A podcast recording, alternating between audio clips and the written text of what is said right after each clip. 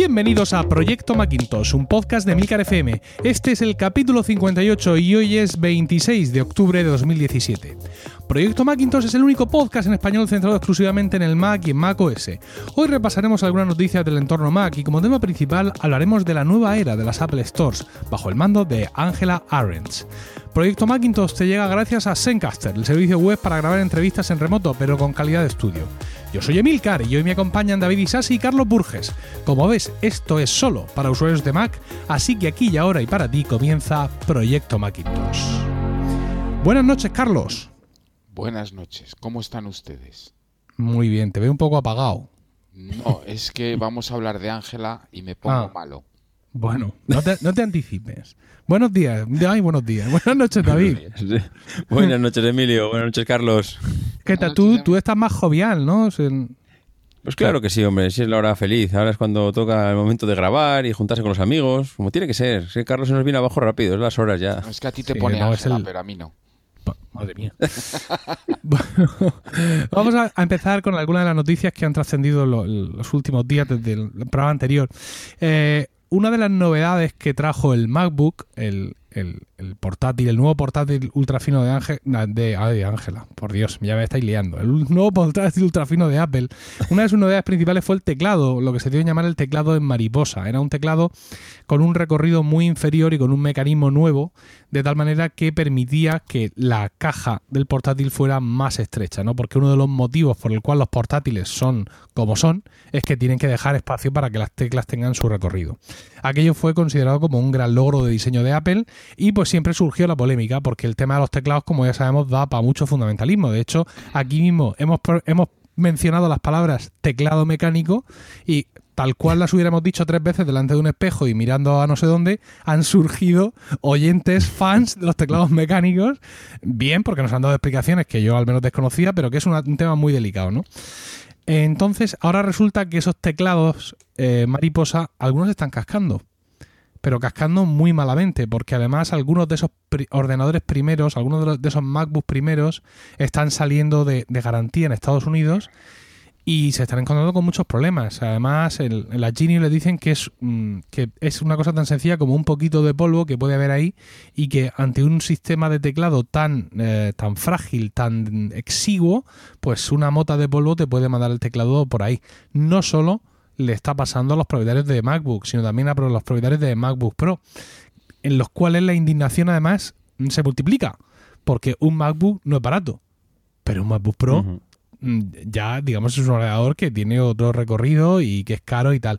Entonces, pues, ha habido un artículo en The Outline, que os pongo ahí la- el enlace en las notas del programa, que ha sido el que lo ha generado todo, por así decirlo, ¿no? Ha sido eh, con un vídeo, con un no sé cuántos, un artículo bastante largo, con todo lo que le dijeron, con todo no sé cuántos, con toda su indignación, que si 300 pavos, que si no, ahora son 700, en fin, todo disparates, y eso ha dado, curiosamente, a que, mm, lugar a que afloren otras historias eh, similares. Yo no sé, Carlos, que tú que tienes más contacto con, con más usuarios de dispositivos Apple, si habías escuchado anteriormente a, a esto el que existiera un problema endémico con los teclados mariposa. Eh, realmente eh, creo que el problema es con el Mariposa 2 en concreto, Ajá. porque hay dos versiones del teclado Mariposa y yo la verdad es la primera noticia que tengo. Ajá. Yo Eh. estoy con la oreja muy puesta a ver de qué se quejan y qué no se quejan los usuarios y eh, evidentemente pues se están quejando en Estados Unidos, pero yo he visto exclusivamente dos referencias. Lo que pasa en estas cosas que bueno, mm, quizás sean más, quizás Pues no yo- tanto. De, he de deciros que he sufrido en mi antiguo y vetusto MacBook, he sufrido este problema. Sí. Y sí, sí, sí. Y la verdad es que cuando vi el artículo ya me empezaron a, me empezaron a rememorar, a venir a la cabeza todos aquellos momentos y, y es clavado tal, tal como lo cuenta, ¿eh? O sea, empiezas a notar que sobre todo me pasaba en la tecla espacio. La tecla espacio que tiene prácticamente todo el ancho del trackpad, pues eh, en un lateral, concretamente este el lateral derecho, pulsabas y no, no, no se notaba el desplazamiento de la tecla. Ya sabemos que tiene un desplazamiento pues mínimo, que prácticamente no se mueve. Pero se empezaba, lo empecé a notar en que pulsaba espacio, continuaba la palabra y cuando te dabas cuenta, te das cuenta que estaban todas las palabras seguidas, que no habías pulsado espacio en ninguna, en ninguna ocasión. Y la verdad es que me empezó a parecer raro y salía más o menos aleatoriamente, porque claro, también depende de la fuerza con la que presiones la tecla. Y con el paso del tiempo, pues eh, se, solucionó. O sea, era la sensación de que se había metido, no sé, voy a exagerar, ¿eh? Una, un trocito de, de, miga de pan, por ejemplo, a decir un trocito de pan que se había metido por entre la rendija y tanto presionar la tecla, llega un momento en que rompes esa, ese trozo que hay ahí y al romperlo se deshace y vuelve la tecla a hacer todo su recorrido. Eh, no sé, la verdad es que sí que es un poco raro porque estuvo dos meses así, luego se solucionó solo y nunca volvió a, tener problemas. Pero la solución que ha dado Apple es un poco allá que te va. Es decir, eh, coges el ordenador, lo calientas a 4 millones de grados, le soplas, lo llevas a la ballena azul, que es donde hay los limpiadores estos eh, a presión de aire a presión, y allí, no sé, mm, parece un poco para salir del paso, casi como reconociendo que la gente tiene razón, lo cual es un poco indignante. Oye, pues si, te has equivocado, que menos que llevar el, ordenador y que te lo limpien gratuitamente, no sé. Hay una cuestión que, digamos, justificaría lo que ha dicho Carlos, es decir, que el problema está en esa segunda generación de teclado mariposa. Y es que, como he dicho, al primer teclado mariposa se le dio mucha leña. ¿No? Precisamente por, su muy escaso mm. recorrido. A mí me encanta, he de decirlo, me encanta muchísimo. Y el, el, Magic eh, Keyboard 2, el teclado Bluetooth de Apple, que no tiene un teclado mariposa, porque no es mariposa, pero también lo han hecho también con poquito recorrido y también me gusta muchísimo. La verdad es que me encantan los dos teclados. Bueno, al parecer, el teclado mariposa 2, ¿vale? El que, el que ahora está presentando en su mayor parte el problema, en Apple quisieron corregir esos defectos o, esas quejas y le dieron un poquito más de recorrido. Un poquito más. Lo justo para más o menos contentar a la gente y para que se meta ahí esa mota de polvo, ¿sabes? De, 0,72 micras. ¿Qué hace la gente encima del ordenador? ¿Se revuelca encima de ellos? Yo no como bocadillos delante, delante del ordenador y ese tipo de cosas. que, que eso también hay que tenerlo en cuenta que vale, que te puede entrar un poco de polvo. Yo aquí tengo un teclado bastante zarrapastroso y lo pongo boca abajo y le pego unos golpes y cae algo de polvo, pero hombre, que te entre una miga de pan o lo que sea, bueno, pues si comes galletas... yo, le he dicho lo de amiga de pan por en sentido figurado, ¿eh, Carlos? No, no, no, soy tampoco todo lo contrario. El ordenador, vamos, eh, la comida a 20 metros, lo más lejos posible no sé, eh, yo creo que no era cuestión de comida, era cuestión de la propia suciedad, yo que sé, la que llevas en las manos, la que puede haber alrededor, que se pueda acumular en alguna tecla, pues yo que sé, cada uno utiliza el teclado como, como buenamente puede. Y, yo creo que es esa pequeña acumulación que llega un momento en que se llega, llega a apuntalar la tecla por abajo. Mira, el otro día... Sí, perdona. El otro día en el trabajo nos pasó una cosa. Sabéis que he tenido problemas con el iPhone y con los micrófonos Lightning y tal. Bueno, aunque yo sabía que no era un problema de suciedad del, del conector Lightning, aún así me compré un bote de esos de aire comprimido para pegarle un par de chufos y que por mí que no sea. No, le di, de allí no salió nada porque yo tenía mi puerto Lightning como una patena y fantástico. Pero una vez que tenía el bote ahí en la oficina, la gente se, se me vino arriba. Y un compañero dijo, oye, tráelo para acá, que yo el teclado este no lo tengo todas conmigo. Entonces le pegamos un viaje al teclado y bueno, de allí salió no, faltó, faltó, salir un llavero, ¿sabes? Con sus llaves. Eh, mi compañero estaba sorprendidísimo. Dice, ¿y de dónde sale todo esto? Porque era, eso era mucha suciedad. Nada en concreto, nada de migas. Por Dios, mi compañero no come en, el trabajo. Ni nada. Quiero decir, yo, por ejemplo, a veces me tomo un café allí con una galleta y puedes pensar que un trocito de galleta ha volado. Pero mi compañero, este compañero en concreto, no toma nada en su, en su mesa, ¿no? Pero eso, salía de allí mucha, mucha, mucha suciedad.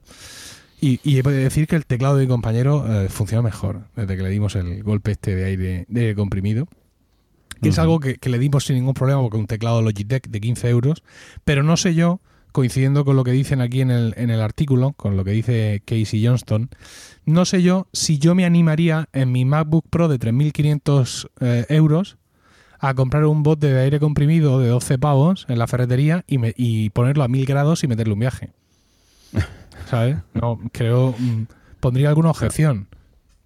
Sí. Porque la cosa parece un poco, un poco extraña, ¿no?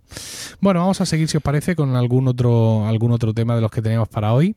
Y es que Carlos nos comenta, le damos un, un, pasito más al tema del nuevo sistema de archivos APFS. Carlos ha escrito un artículo completísimo con un montón de detalles técnicos que os recomiendo. Se llama APFS y la, bueno, no se llama así, pero se llama APFS crear una caja fuerte para tus archivos, ¿no?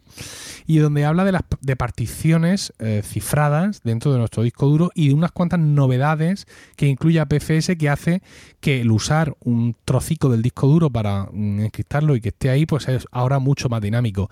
El artículo es súper completo, de esos artículos de solo lo verá en FacMac. Ah, pero no, no, es verdad, si es que es la realidad me gustaría, Carlos, si pudieras hacer un resumen de un par de líneas mm, sin entrar en asunto técnico, porque para eso que hagan el clic y se lean el artículo, porque además es un artículo de leérselo y de leérselo despacio, no de escucharme a mí aquí decir dos cosas rápidas. Danos un poco, haznos un poco una introducción sobre cuál es el tema del artículo. Bueno, básicamente eh, APFS trabaja, mientras antes trabajamos con lo que se llamaban particiones y volúmenes, ahora con APFS tenemos particiones, contenedores y volúmenes. Y los contenedores nos permiten tener varios volúmenes y esos volúmenes comparten el, espacio libre, pero cada uno de esos volúmenes puede tener diferentes características. Y es lo que hemos aprovechado, o lo que he aprovechado en el artículo, para eh, crear un volumen que comparte el espacio con el resto del disco, pero ese volumen en concreto está cifrado, con lo cual los datos que están allí solo, podrán solo serán accesibles cuando eh, montemos ese volumen y, eh, evidentemente introduzcamos nuestra contraseña. La ventaja de nuevo es que eh, no estamos mm, teniendo o no estamos obligados a decir necesito un giga o 3 gigas o 7 gigas para eh, una partición de disco eh, que sea privada porque hay un montón de espacio que queda eh, bueno pues muerto allí esperando a ser utilizado. De esta forma podemos tener datos guardados datos en una zona cifrada pero además podemos seguir trabajando con todo el espacio de nuestro disco y aprovechándolo sin necesidad de aumentar espacio disminuir espacio pensar cuánto espacio voy a necesitar luego necesito más, tengo que sacar los archivos, tengo que cambiar las particiones, todo es un lío. Con esto, con, este eh, tutorial y además que creo que está bastante bien explicado tanto la parte teórica como la práctica, bueno, pues es posible tener esa zona privada sin sacrificar espacio de disco. Bueno, magnífico, como ya os he dicho, el resumen está muy bien, pero ya si queréis entrar en el meollo técnico, que es también muy interesante, entrad ahí al artículo de FacMac, que tenéis eh, el enlace en las notas del programa en emilcar.fm barra proyecto Macintosh. Eh, llegados a este punto, mm, os voy a permitir, esto es una, cosa que yo soy muy generoso, os voy a, permitir que, pivotemos el programa, porque el tema del día no era la nueva era de las Apple Store bajo el mando de Angela Arbenz. Lo que pasa es que como yo soy muy de Apple Store, cuando me he puesto a hacer el guion, esto me lo he llevado al tema del día. Pero el tema del día era otro, Carlos, que te va a gustar a ti tampoco como te gusta lo de Angela Arendt. Y era quejarme, quejarme de Tim Cook y de Apple porque el tema del Mac Mini, porque no hay más keynotes. Entonces, mm, ¿qué prefieres, querido Carlos, que hagamos del tema del, día? ¿El quejarme yo? Quéjate, quéjate todo lo que quieras, por Dios. Quéjate, a ver, es que podemos hacer lo de quejarme solo un poquito en el apartado noticias o quejarme mucho como tema del día. Y o Ángela a tope en tema del día y Ángela un poquito en noticias. O sea, susto o muerte. Pues me da igual. Carlos, mejor quejarte a, muerte, quéjate a muerte. Hoy dedicamos ahí. Hoy nos, quejamos a muerte. Quejaros, quejaros, de todo lo que eh, quieras. Yo creo que eso, eso crispa más a Carlos. Pero bueno. bueno, pues Carlos. La Ángela no es de. Venga, pues entonces pasamos por encima de Ángela Arbenz. Pero lo que queráis, ¿eh? A mí no. no, no, pero Ángela para el próximo día, hombre. No, no, no, no. no, Ángela para allá. ¿Cómo que no? Ángela está on fire ahora mismo, lo puedo dejar la Ángela aparte. Ángela Arbenz es la jefa de las Apple Store. Eh, hay que recordar que esta mujer viene de, la industria de la moda y sobre todo viene después de que el anterior jefe de las Apple Store estuviera en el cargo, pues no sé si fueron seis meses. Y nos quedamos todos con mm, el culo torcido, que se dice.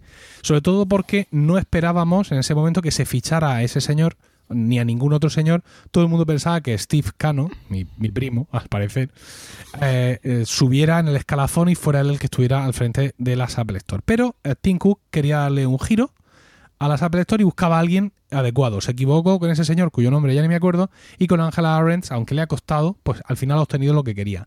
Angela Arendt digo que está en primera plana porque en BuzzFeed han publicado un artículo bastante extenso, cuyo enlace también os dejo ahí, muy interesante, sobre todo lo que ha hecho Angela. ¿no? Resumiéndolo, Tim Cook quería que, que las tiendas de Apple no fueran digamos, un sitio de venta y reparación, sino que fueran algo más. Siempre se ha dicho que las tiendas de Apple eran 80% eh, compra y 20% experiencia, y Tim Cook quería darle la vuelta por completo a ese porcentaje, que la parte de experiencia superara a la de compra.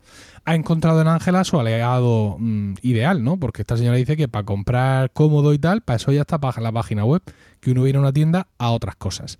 Y bueno, pues ahí en ese artículo nos muestran mucho las últimas tiendas, que son unos conceptos como todo muy futurista, todo muy tal, y toda la nueva política de Apple Store que va dirigida a eso, a que tú entras y te maravillas porque estás en un entorno distinto donde todo fluye, pero claro, el tema está, desde mi punto de vista, es que todo eso tan maravilloso que funciona perfectamente cuando estás en una tienda de Shanghai que parece sacada de Star Trek, también tiene que funcionar cuando estás en una tienda de un centro comercial de Milwaukee que tiene la tienda por 200 o 300 metros cuadrados por tu tener.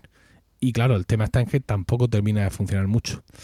Ese es el, problema, por ejemplo, que yo le estoy viendo ahora mismo, ¿no? Que todo esto está muy bien, el Apple Today magnífico, todos los deseos de Tim Cook de qué tal, pero en un momento dado, mientras yo estoy con el Today at Apple y tengo aquí un creativo maravilloso no sé cuánto, hay 50 tíos que han entrado a la tienda sin cita porque tienen el cristal roto.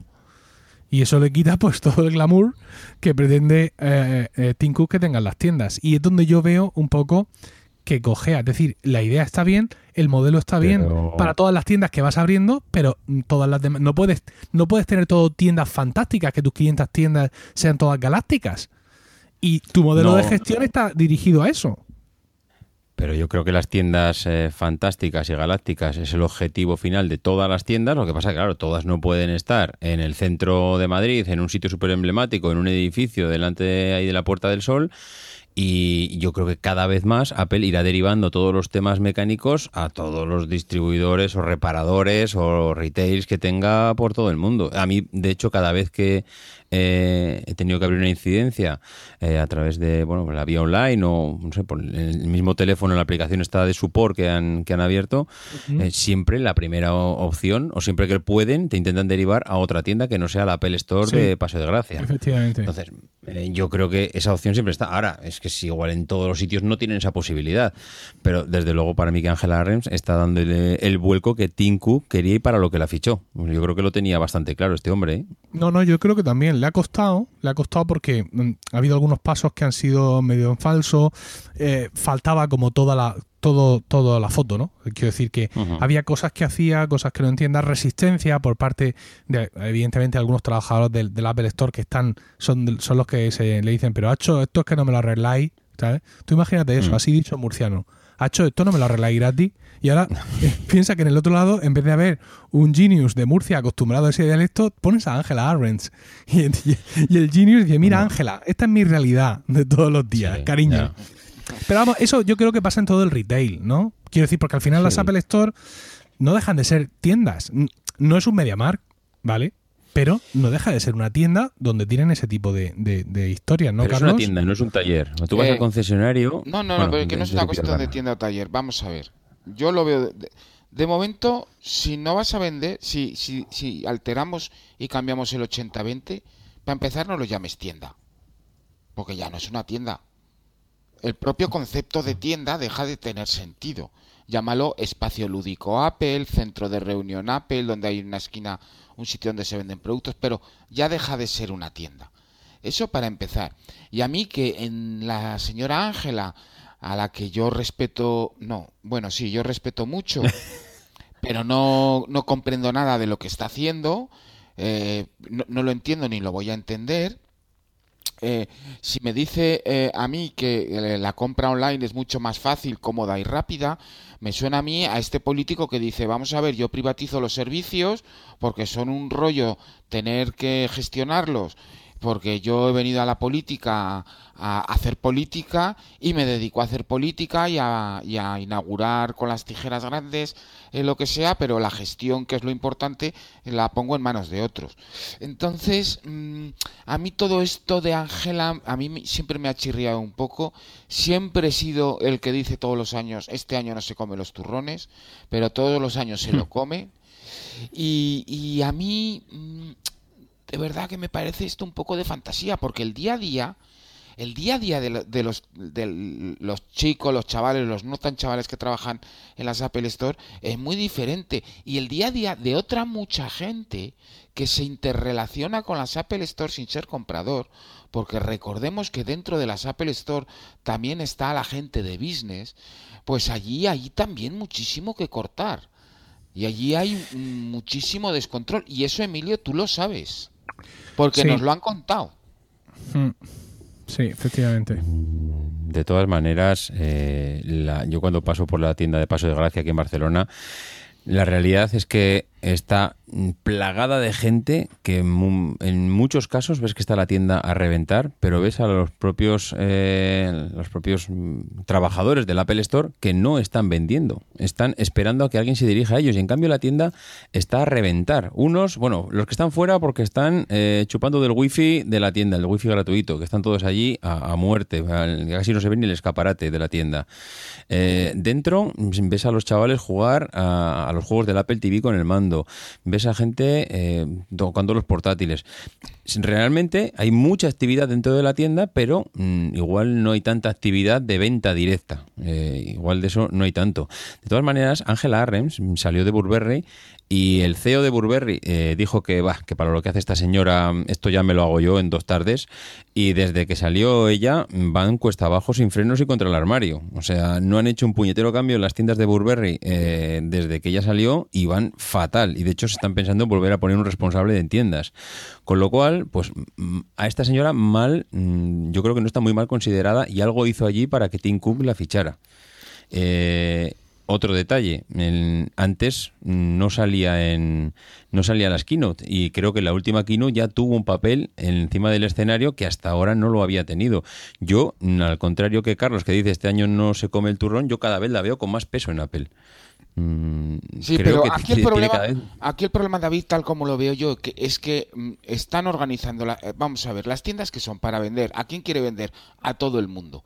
Y sin embargo, toda esta organización de las tiendas, que, es, como muy de eh, unicornios cabalgando sobre arcoiris, parece que va dedicado a, un, a una gente que es que entra a la tienda y es super fashion, super no sé qué, super de stock foto, pero vamos a ver, si queremos vender, vendemos a todos. Hmm. ¿Vale? Pero que ya venden por la página web. Si es que lo de las ventas ya está en el canal online. Sí, pero entonces, ¿qué pasa? Que queremos a la gente guapa que se pase por allí por las tiendas y todos los demás eh, eh, que pasen por online. Porque, eh, porque no son muy fashion. Es que a, mí hay una, ese tipo de circunstancia cada vez me chirría más. Porque al final parte de los, de los usuarios de Apple, una gran parte, son usuarios acérrimos que llevan muchísimos años fieles a los productos y somos los tres fieles a los productos y sin embargo estos usuarios cada vez estamos más arrinconados y recibimos una ayuda menor o simplemente si vas a la tienda vas a darte una vuelta a ver el producto nuevo porque el resto de las cosas te las solucionas por otro lado, ¿vale? Eso también es, es importante, el Genius también es importante al final el soporte sigue siendo lo más importante de una tienda, porque tú puedes comprar un producto y estar muy contento con él, pero si no tienes un buen soporte, y eso Apple lo ha hecho muy bien durante muchos años, pero con todo este mm, escaparate maravilloso de foto de stock de Ángela, pues toda esa parte del soporte, pues ¿cómo queda? ¿Dónde queda? ¿Cómo funciona? Pero es que el soporte el soporte Carlos, eh, ahora con las nuevas canales que están abriendo, en el que tú coges tu iPhone, abres la aplicación Support de Apple y le dices, eh, tengo un problema, ¿y cómo? Y te abre un menú, 14, 14 opciones para elegir. ¿Y cómo quieres que me comunique contigo? ¿Me vas a llamar? ¿Quieres que te llame yo? ¿Programamos una cita? ¿Abrimos un canal de chat? haz de todo, pero, pero no vengas a la tienda. O sea, a la tienda ni se te ocurra aparecer, porque esto lo podemos solucionar por teléfono o te mando a uno de los retails que me van a solucionar. Yo toda esa parte de soporte, eh, y yo creo que la están intentando quitar de la tienda. Si es que para acceder a un Genius, antes, lo que decías tú, eh, antes a un Genius tenías mucho más acceso, casi sin cita, te podías presentar allí y tener eh, acceso a él. Hoy en día, para acceder a un Genius, vamos, tienes que ser su primo. Mm, si no, es que es complicadísimo porque antes te han puesto 14 barreras para llegar hasta él. Y es muy difícil que no caigas en alguna. si no quieres que te lo solucionen por teléfono, lo abrimos un canal de chat ahora mismo y lo hablamos. Y si no, mira, te mando a casa un paquete y me mandas el producto y yo te lo devuelvo no sé, yo creo que el concepto es diferente, es lo que decíamos antes, es una diferencia entre una tienda que cambia el concepto y que intenta buscar... Eh, no lo llames tienda entonces, llámalo otra cosa. Pero, pero es que también venden, es que, y al final, aunque el porcentaje, el, porcentaje de espacio para la venta ha desaparecido. ¿eh? Sí, sí, es verdad. Pero también es verdad que yo... Un estadio de fútbol no es una tienda de palomitas, es un estadio de fútbol, pero venden palomitas. Pues sí, que sí, no te digo que no, no te digo que no, pero al final yo creo que el concepto que tenemos de lugar donde en la ciudad entro y salgo con un producto, pues le llamamos tienda y yo creo que le seguiremos llamando tienda, aunque para ellos lo están intentando cambiar y que sea más una cafetería, un lugar de encuentro, el parque o los columpios de los críos, donde la gente se junta aquí y de paso, pues oye, si se llevan un producto debajo del brazo, mejor. Pero por lo menos los tenemos aquí en el redil, los tenemos aquí controladitos a todos. No sé, yo creo que cada vez más las cosas van, van hacia ahí. Yo no los veo que vayan equivocados. ¿eh? Mira, hay pues una, hay un, ya si os parece por cerrar el tema, hay un, hay un, gran cambio entre las últimas Apple Store que están abriendo y las Apple Store de toda la vida, ¿no? Entonces, para ser consciente de este cambio, yo os invito a que visitéis una web que se llama Apple Storefronts, que os pongo ahí el enlace. Es una página web donde un tío, mm, digamos que recopila mm, eh, saca, eso se dice snifar, sí, snifa de la web de Apple eh, los datos de las, de las Apple Store y aporta él algún dato más adicional, me parece a mí. Entonces, al final lo que tienes aquí es un gran catálogo de Apple Stores, pero basado todo en información adicional, ¿no? Eh, tienes eh, un menú arriba muy sencillo donde puedes navegar en las Apple Store por país, puedes verlas todas, te las va a ordenar de la más antigua a la más nueva. Y lo que es muy interesante es en ese menú que sale de arriba, eh, elegir la opción Gallery. En la opción Gallery, él hace un resumen de lo que podríamos conocer, aunque esto antes estaba muy a, mano, pero ahora está más difuminado. Esta, esta opción Gallery es lo que nosotros podríamos, lo conocíamos antes, como las Significant Store, es decir, tiendas de Apple que son mucho más donde hay un esfuerzo importante en el diseño de la tienda, donde hay un esfuerzo importante en muchas cosas, donde están, antes básicamente eran las que estaban en un edificio, digamos, significativo, de ahí el nombre, pero mm, últimamente han ido a, mucho. Os he dejado el enlace. Estoy, viendo la, ah, página. sí. Es que de verdad, es que es como ver un museo. O sea, es que es realmente espectacular. Para mí es el paraíso. Mira lo que tiene el, el Mark Milian eh, en, Shanghái, el, se, puede decir cabrón en el podcast, porque es que, Dios le da pan al que no tiene, eh, ¿sabes?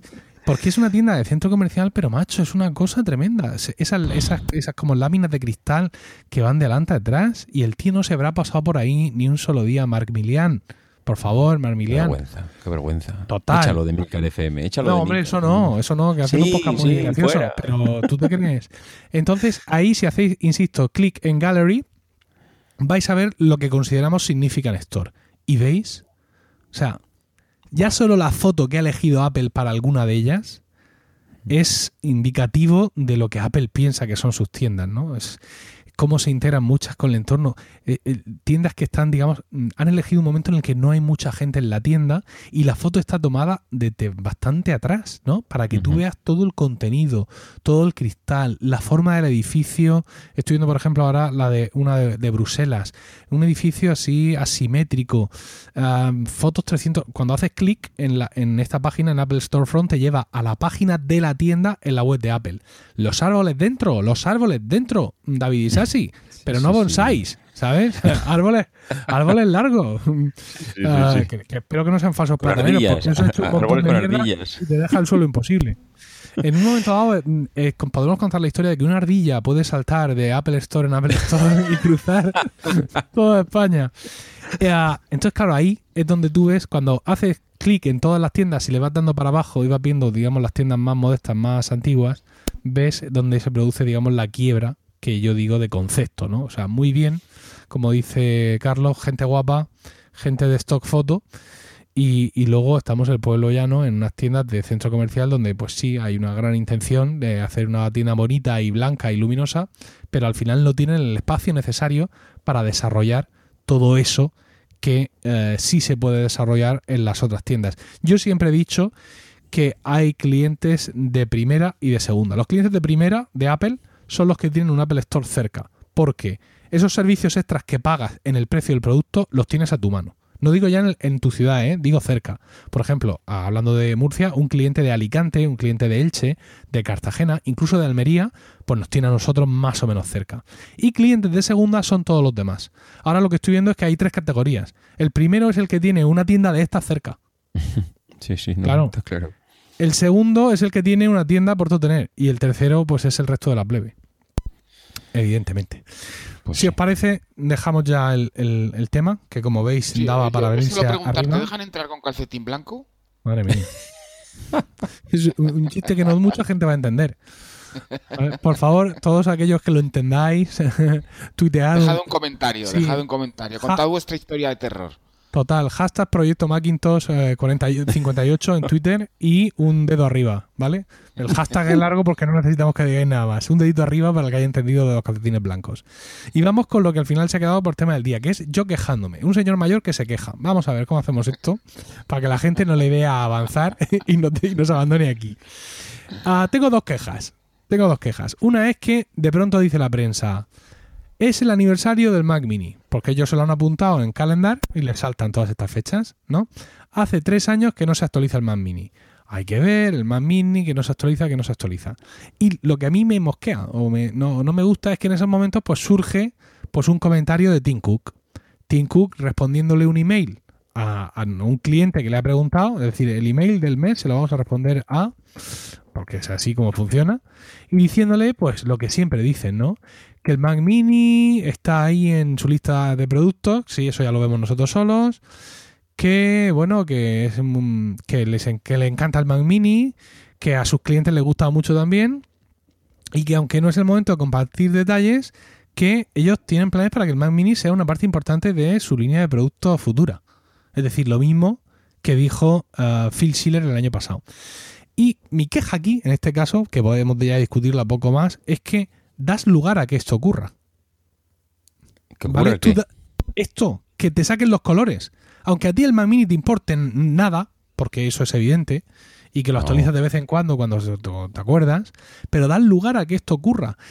ha pasado lo mismo con el Mac Pro.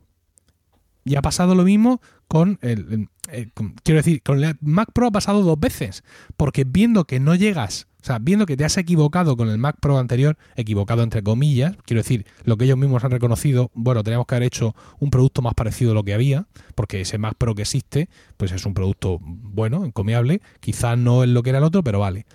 Has dejado que te pase dos veces, porque ya has tenido que decir, sí, voy a sacar un nuevo Mac Pro modular del estilo del que había, y va a ser no sé cuándo. Y luego has tenido que sacar una iMac Pro para ir rellenando el hueco. Entonces te ha pasado eso ya, y ahora consientes que te pase otra vez. ¿Sabes? Consciente que un tío de Minnesota te mande un email y tú aproveches la coyuntura y llames a tu, a tu primo Mike que trabaja en Mac Rumors para que te publique la respuesta que le has dado al fulano del Mac Mini. Es decir, ya no eres líder en ese aspecto. Estás dejando de alguna manera, o seguramente no, bueno, seguramente no, claramente no, pero dan la impresión de que dejas que los clientes, que la prensa, que el, el batiburrillo, ¿no? el, que los señores mayores quejándonos como yo, te marquen el camino. Porque ahora ellos sacarán, cuando ellos tuvieran previsto, cuando les dé la gana, un nuevo Mac Mini, que lo mismo es exactamente el mismo con un cambio de procesador y ya está. Y entonces diremos, fíjate, se han visto obligados por la presión de la gente. Mediática, sí. Mm, yo creo que que ya no, ya no son, no son en determinado sector de su, de su gama de, productos, no están liderando el avance de esa gama, sino que dan la sensación aunque no sea cierto, de ir a lo que la gente les pida y eso no puede ser. No puede ser que estos señores saquen un iMac Pro o vayan a hacer un nuevo modelo de Mac Pro y que todo el mundo tenga claro lo que es porque la gente se ha quejado. Pero es que realmente, ¿qué es lo que están liderando? Porque lideran yo creo que lo que les interesa o donde hay futuro. Porque cuando tuvimos las quejas de los IMAX, de que no lo renuevan, de que llevamos ya no sé cuántos años, de que aquí nadie dice nada, de que cuando es la keynote, al final salieron a decir, tranquilos, estamos trabajando, vamos y, y salieron con un anuncio, pues salieron con lo del Mac Pro, vinieron luego con el iMac Pro. Bueno, al final vinieron con anuncios, vinieron con cosas y vinieron, yo creo que a calmar un poco los ánimos y aquí pues vuelven a lo mismo. Ven, ahora salen con que es tranquilos que estamos trabajando, que ya vendremos, aquí ya no hay keynote este año, con lo cual ya nos vamos al año que viene y al final, Emilio, pero si esto al final yo creo que no les da tanto dinero, con lo cual, pues bueno, al final es una manera de que, que sigamos hablando del tema, de que sí, que sigamos, que estamos aquí, pero aquí donde está la pasta es en los móviles, en los iPads y poco más. Y en los servicios, porque cada vez estamos más enfocados a ganar más pasta con los servicios yo no creo que le estén, le estén dedicando mucho más tiempo, si es lo que dices tú. Al final vendrá con un remozado, algo, porque es que ¿qué le van a hacer al, Mac Mini? Mm, no sé. no lo sé porque no soy ingeniero de Apple. Yo estoy seguro que ellos pueden sacar un reinventar la mini torre. Pueden sacar un Mac Mini, por ejemplo, todavía más pequeño o no, porque no tiene sentido. Yo qué sé, hacerle algo. Pero sí, las... Teníamos unos iPod, unas estaciones AirPod blancas estupendas, muy parecidas al Mac Mini, y de pronto nos sacaron ahí una torre de Hanoi. Muy, muy divertida, por cierto. ¿Vale? Quiero decir que. pero que, yo no me. Que, el, quejarme, entre comillas, es de que den siempre esa sensación. Cuando un Mac Mini es un producto muy parecido a un MacBook, a ellos el MacBook no les cuesta, entre comillas, nada meterle un procesador nuevo cada año. Y cuando pasen tres o pasen cuatro, entonces añadirle otro puerto, por ejemplo, USB-C o un pequeño rediseño o lo que sea. Y el Mac Mini le podrían haber hecho exactamente lo mismo. Entonces queda muy chungo lo de nuestros clientes aman el Mac Mini, para nosotros también es importante. O como dijo el Phil Schiller el año pasado, el Mac Mini forma parte de nuestra línea de productos. Que es en plan, pero ¿te has pensado que soy gilipollas? Que no se entra en la página web y darle al botón del Mac. ¿Sabes? O sea, es que llega un momento en que dices tú, pero. Y, y, y la queja de esto es porque efectivamente Apple donde hace la pasta, donde la hace.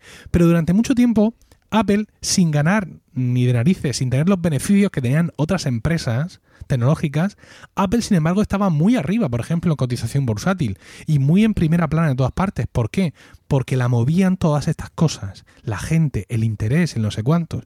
Entonces, ahora que de pronto tú quieras dar la espalda a ese interés y te centres solo en las grandes ventas que hacen muy bien, pero no puedes hacerlo porque es parte de lo que ha sido Apple siempre. Es decir, el ir siempre un paso por delante. El no tener que esperar que venga la gente a decirle, oye, ¿qué pasa con esto? Y que tengas que salir tú entonces a decir, venga, vale, tenéis razón, el año que viene saco uno. Eso es muy chungo. No sé, no sé. Yo, eh, es que creo que le damos demasiada importancia a determinados productos para lo que Apple realmente le está dando. Claro, eh, seguramente porque soy un fanboy, me dedico a eso, ¿sabes? y he de decir que me, preocupa, me preocupa el silencio de Carlos, ahora mismo me preocupa muchísimo. Solo ríe. Yo es que estoy, estoy esperando a que termines de quejaros. Ah, vale. Ah, cuando termines de quejaros, venga, venga, dale, tú, Espera, me quejo yo de lo otro ya y ya, y, ya tú me, me, me, machacas con las dos cosas. La otra cosa de la que... La otra cosa de la que quiero quejarme, que para eso tengo mi podcast, para quejarme de lo que quiero de vez en cuando, es que le preguntan al, a este, al del pelazo, ¿cómo se llama? al Federici. Al, Federici. Oiga, la Keynote de otoño. Y he dicho literalmente, estamos ya keynoteados para lo que queda de año. Entonces mi, mi, pregunta es, si el iMac Pro y el HomePod iban para diciembre, ¿qué van a hacer? ¿Cerrar la tienda un día y sacarlos ahí? El iMac Pro, yo, hombre, ya dijeron cosas del iMac Pro, pero yo pienso que eso se merece un poco de escena. Y sobre todo lo que se merece muchísima escena es el HomePod. Entonces, ¿vas a sacar el HomePod así por la puerta de atrás? Y otra cosa, para diciembre, ¿vas a hacer que el HomePod se pierda las ventas navideñas? Cuando el HomePod es un producto eh, muy de mercado en Estados Unidos, porque ese mercado aquí todavía no ha debutado, claramente. Pero es, si lo sacas es ahora para intentar luchar contra todas las Alexas y todas estas historias que están sacando los demás. Y ahí ya acaba mi queja. Ya me quejo de las dos cosas que me quería quejar. Te toca. Me toca. no te atreves tú con él. Yo solito no puedo. es que el Mac Mini, vamos a ver. El Mac Mini, eh, Tim Cook puede decir lo que quiera, pero es un producto que está impuesto. Te escuchamos un poco lejos ahora, Carlos. ¿Me escucháis un poco lejos? ¿Me ahora. escucháis un poco mejor ahora? Sí, ahora sí, sí. Venga. Vale. Pues digo que el, Mac Mini es un producto que, que, no es un producto de Apple en sí, es un producto que viene impuesto. El Mac Mini se creó precisamente por una queja de los eh, inversores, inversionistas o como quieran llamarlo ahora, el que decía que no había un producto de entrada para que los usuarios, en aquella época cuando Apple dependía del ordenador mucho más de lo que depende ahora, porque ahora prácticamente que supone un 7%, un 12%, no creo que llegue a un 12% de los beneficios de la compañía. Los, los inversores dijeron, hace falta un ordenador baratito para que la gente pueda comprarlo y probar que es un Mac. Y entonces mm, se vieron obligados por la decisión de los inversores a sacar el Mac mini pero el Mac Mini nunca ha sido un producto de Apple de por sí. Es más, el Mac Mini lo fueron actualizando de vez en cuando hasta que se dieron cuenta un momento que la gente compraba un montón de Mac Minis porque como se había quedado con una especie de arquitectura antigua que no habían renovado por dentro, pues resulta que la gente cogía un Mac Mini, lo abría y yo tuve uno de esos, te comprabas un cable que valía 25 dólares y le metías dos SSD dentro, le cambiabas la RAM y tenías una máquina muy capaz. Y dijeron, ¿cómo, cómo, cómo, cómo, cómo, cómo? Que no me están comprando un iMac porque me están comprando un Mac mini porque para tareas administrativas tienen un ordenador que puede durar tranquilamente cinco años, que el Mac mini que tengo yo lo tiene ahora mi niña y sigue yendo con un SSD como un cañón para sus cosas de la universidad, que ya es, ya es bastante lo que hace con él. Y le pueden poner dos monitores. Y además le pueden poner dos monitores de 24 pulgadas y aquello, o de 27 y aquello chufla a 1080p en cada monitor. Con eh, la Intel 5000, HD 5000. Y cogieron y cambiaron el Mac Mini y lo, le cortaron toda la posibilidad de, de que el usuario pudiera coger, abrirlo y actualizarlo. Y desde entonces está así el Mac Mini. Y por eso resulta un producto que incluso resulta poco atractivo porque yo he tenido en mano que todavía te, eh, en el Mac Mini barato no hace muchos meses con su disco mecánico de 5400 revoluciones y tú dices, pero esto qué es? En el, en el, vivimos en el mundo del, del SSD y esto qué es? Total. ¿Mm? Entonces, el, eh, yo creo que es que el Mac Mini, mm, Tim Cook podrá decir que lo aman y lo quieren y lo adoran, pero lo amas y lo quieres y lo adoras como eh, el, cuadro de la de esa abuela que tienes puesto en la pared, que lo tienes puesto allí por para que cuando venga la familia parezca que lo quieres, que la quieres mucho, pero pero si por ti fuera por la ventana por la ventana haciendo un frisbee y y, echarse unas risas. Ay, por Dios, qué a gusto me queda. Pues, pues igual, el Mac es ese tipo de producto. Y, si realmente quisieran vender un Mac Mini, si, si no ríais, pero es que es verdad, es que es así. Es el cuadro de, Tienes que titular el, cuadro de la abuela. el cuadro de la abuela. Vale. El cuadro de la abuela. Ahora mismo. Ahora el cuadro de la abuela. Luego, diremos, oye, baja la audiencia, ¿qué pasa? Y es que el los títulos absurdos, entre los que decís vosotros y los que pongo yo, la gente dice, ¿estos colgados? No nos escucha. Qué bueno, qué crack. Hombre, pero, de todas maneras. Pero es verdad, es verdad, es así. O sea, es así. Es un producto que está ahí, que no lo diseñó Apple, lo diseñaron los inversores, que mm, sigue siendo un ordenador barato y le han puesto las trabas para que sea un ordenador barato, pero entre comillas y nada más. Y sigue pareciendo, pues, mm, tú tranquilamente podrías poner eh, la foto del Mac Mini en color sepia, con un marco así con muchas volutas y, frutillas y, hojas y tal, y, quedaría perfecto en la pared. De todas maneras, Carlos, eh, qué tanto por ciento de los beneficios, bueno, no sé, hay mil gráficas por ahí de cómo están diversificados los beneficios de Apple, pero qué tanto por ciento puede suponer el, Mac Mini, o sea, lo que vendan de Mac Mini, eh, y ya no te digo ahora, que venderán cuatro contados en todo el mundo al mes, sino en el mejor momento del Mac Mini, cuando saquen uno renovado con su torre eh, modular SSD, ¿Cuánto puede suponer? ¿Un 0,0? Es que no sé, tiene que ser tan residual ese, ese beneficio. Es que el, problema es la canibalización. ¿vale? A Apple nunca le ha importado canibalizarse a sí mismo mientras el producto que vende se venda mucho y que mm, se encuentre dentro de esos pasos de 100 dólares que da, o de 200 dólares, que es lo habitual. Dice, es que por 100 dólares más, o por 100 euros más, me compro el superior, o por 200 dólares, eh, de 200 euros me compro el superior. Y siempre así, pero es que el Mac Mini no entra dentro de esos saltos.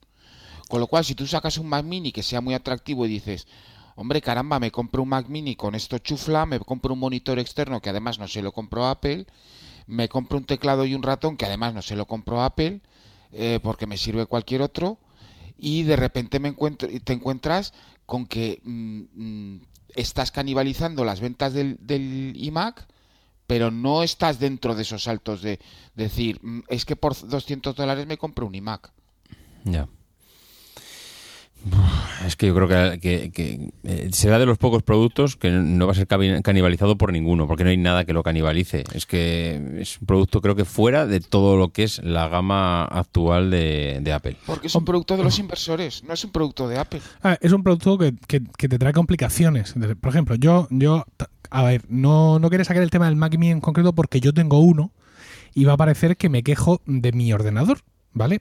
Que eso lo puedo hacer otro día, sin ningún problema. Quejarme por mí. Pero esta vez me quejaba, digamos, en general. Sobre todo, no del hecho del Mac Mini en concreto, sino también de, de esos otros ordenadores que parece que han tenido que mover por la presión popular. Eh, el Mac Mini al que se refería Carlos, ese bueno, era el que tenía un i7 de cuatro núcleos y que era em, que le podías tú ampliar la RAM y que con un destornillador y una y algo le podés cambiar los discos duros. Yo lo tengo ahora mismo a tope de RAM 16 con mi i7 de 4 núcleos y mantengo el Fusion Drive. Y como dice Carlos, yo lo tengo desde 2012, es decir, que tiene ya 5 años. Yo ahora me meto donde no me llaman y le pongo mm, no ya el Fusion Drive que lleva, sino un SSD de un tera y bueno, esto vuela que lo flipas. Entonces, cuando te vas a decir, bueno, pues se me ha roto, ¿vale? Voy a comprarme otro. Te das cuenta de que, mm, de que mm, te, te piden, claro, todos los productos de Apple son caros, qué demonios. Pero si tú quieres centrarte en esto, por lo que dice Carlos, por tener tu monitor que ya tienes, por no tener que andar muriendo en monitores de Apple o en ordenadores con monitor integrado, te encuentras que dices tú, venga, voy a ponerle toda la pasta que pueda, ¿vale? El Mac Mini más caro, lo máximo que te puede gastar en un Mac Mini son 2.300 euros. Por 2.300 euros tienes un i7 de doble núcleo a 3 GHz de hace 3 años, porque no le han actualizado los procesadores. 16 GB de RAM a 1600, evidentemente a la velocidad que el chipset le permite. Un, eh, un disco duro mm, SSD de 1 tera, por el cual estás pagando 720 euros de más con respecto al Fusion Drive de 1 tera que viene de serie. ¿eh? Ojo, 720 euros. Eso es lo que consigues por 2.300 euros. Y la gráfica de Chichinabo. Y la gráfica de Chichinabo, evidentemente. Una Intel eh, eh, eh, Iris, Iris Graphics. O sea, entonces pues dices tú... "Pff". Claro, ¿y qué te dice Apple? Es que si usted quiere leña al mono, pues cómprese usted un iMac. Pero claro, en, en el iMac, antes de empezar a hablar de procesadores, ya te has gastado la pasta en la pantalla que no quieres. Aquí entraremos ya, evidentemente, como estoy diciendo, en el terreno de lo, de lo, de lo personal, ¿no?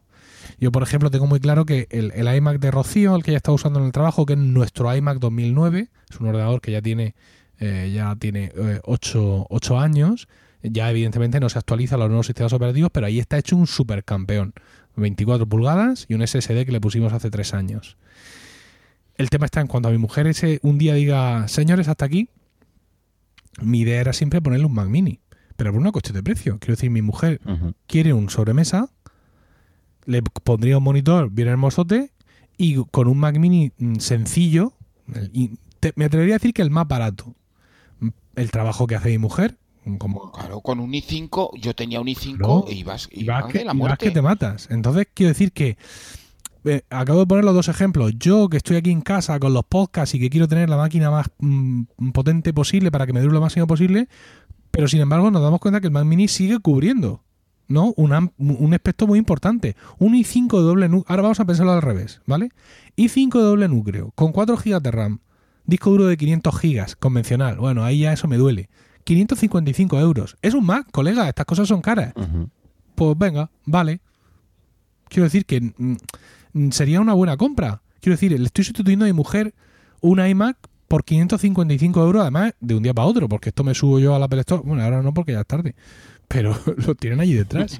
¿Sabes? Es decir, que tengo un reemplazo muy rápido, con lo cual creo que el Mac Mini cumple su función en muchos aspectos y me duele en general, no ya por el Mac Mini, que Apple dé la sensación de ir a remolque en cosas que si les dedicaran la mitad de cariño que le dedican a hacer las tiendas estas que hacen,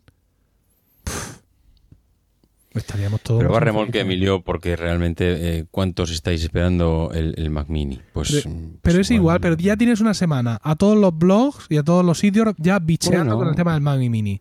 ¿Qué coñazo? Sí, sí. Y aquí, y a un señor mayor de Murcia quejándose también. Ya de postre, ¿no? Cuando está Tim Cook diciendo, bueno, voy a poner el proyecto Macintosh, que al menos me relaja un poco. ¡Hostia, con el de Murcia! también. Y está Tim Cook. El hacho. Tim Cook, El hacho. claro, Tim Cook subió en, en las- en la bici elíptica. ¡Dale, Carlos, dale! ¡Dale! Fijo. Ay, señor. Bueno, Ay. pues eso. Eso es lo que tenía- quería contaros y ya me he desahogado. Para eso tiene unos amigos y compañeros. Por cierto. David Isasi, te veo mañana. Te veo, te veo. Te veo mañana y ceno, y ceno contigo. Para que veas. Y eh, te, y veas. abrazo y te. Y te, Y te me- chucho. y te- y te- mira, te voy a regalar una camiseta. ¿Qué dices? ¿Qué Una camiseta de dices? Proyecto Macintosh, como la que cualquiera de nuestros oyentes puede comprar en emilcar.fm barra camisetas. Sí, señor. Qué bien traído, qué bien traído. Y Carlos, cuando venga para las procesiones o para sacar la contraseña o lo que sea que él haga, también le tendré, haré que le tenga una allí esperando en su pueblo. Para las procesiones tendréis que esperarme para un rato. Sí, bueno, pues, cualquier otra cosa que vayas a venir, ya, ya me pongo en contacto contigo y yo me aseguraré. Para tirar, el- para tirar el cuadro de la abuela. Eso, yo me aseguraré que cuando llegues aquí a, a tu pueblo te espere también una camiseta porque quiero que mm, agradeceros vuestra disposición y lo que, lo que porque Estás emocionando. no, claro, es verdad, es que este programa este programa cuando yo lo hacía solo pues no estaba mal mm, y ya empezaba a ser ya un poco malo incluso y luego entró David que me lo subió muy arriba y luego ya con Carlos pues ya formamos aquí los tres amigos. Bueno, bueno, bueno. Nos faltan los gorros mexicanos y cantar. Entonces, pues quiero que tengáis esas, esas camisetas. Ese golpe de cadera. ¿Por Yeah. qué, por qué veo a, a David Isasi mañana? Porque mañana comienzan las jornadas de podcasting, las JPod 2017, que este año se celebran en Alicante, aquí al lado de mi casa. Y David Isasi se viene. Y viene mucha gente de eh, Milcar FM. Entonces tenemos mañana por la noche una cena de empresa. Vamos a cenar los de Milcar FM. Vamos a Escote, que es un poco cutre esta empresa. pero, pero, bueno, pero tú por lo menos te vayas a una camiseta. Sí, y vamos sí, a cenar digo. todos juntos. Evidentemente, como supondréis, estando aquí al lado, muchos de Murcia vamos. Y bueno, pues eh, vamos a cenar ahí juntitos y vamos a hablar un rato y a conocernos en persona los que todavía no se conozcan. Yo ya los conozco a, a todos. Y bueno, y a ver qué tal nos trata esta JPO. Yo tengo por ahí una ponencia, tenemos algunos compañeros nominados, a Grano Angular, a Están locos estos romanos y a este chico Perspectiva que está empezando ahora, eh, también está nominado. Y bueno, pues a ver si nos venimos con los tres premios, aunque sea. Y- Bueno, bueno, no te vengas tan arriba, no te vengas tan arriba que, que luego el golpe será duro. Bueno, de momento vamos a, conf- a conformarnos con vernos mañana todos y cenar es. juntos y hacernos una foto de, de equipo. Mira hasta mi mujer. Esto, fíjate lo que es. Madre Y mía. bueno, pues ya está. Con ese aviso a navegantes para los que andáis por Alicante, ya cerramos. Buenas noches, David. Muy buenas noches, Emilio. Nos vemos mañana. Sí, Carlos, buenas noches. Buenas noches.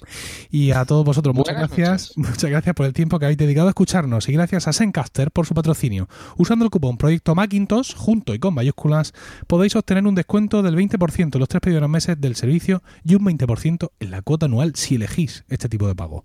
Muchas gracias de verdad por escucharnos. Un abrazo y hasta la próxima. Aquí termina Proyecto Macintosh. Gracias por el tiempo que habéis dedicado a escucharnos.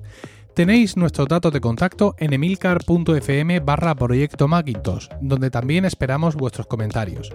El próximo programa será dentro de 15 días y hasta entonces no dejéis de visitar fac-mediomac.com para manteneros al tanto de tutoriales, novedades e información sobre el Mac y Mac OS. Was a photograph of an early morning country road, the kind you might find yourself hitchhiking on if you were so adventurous. Beneath it were the words, Stay hungry, stay foolish. It was their farewell message as they signed off Stay hungry, stay foolish. And I have always wished that for myself. And now, as you graduate to begin anew, I wish that for you. Stay hungry, stay foolish. Thank you all very much.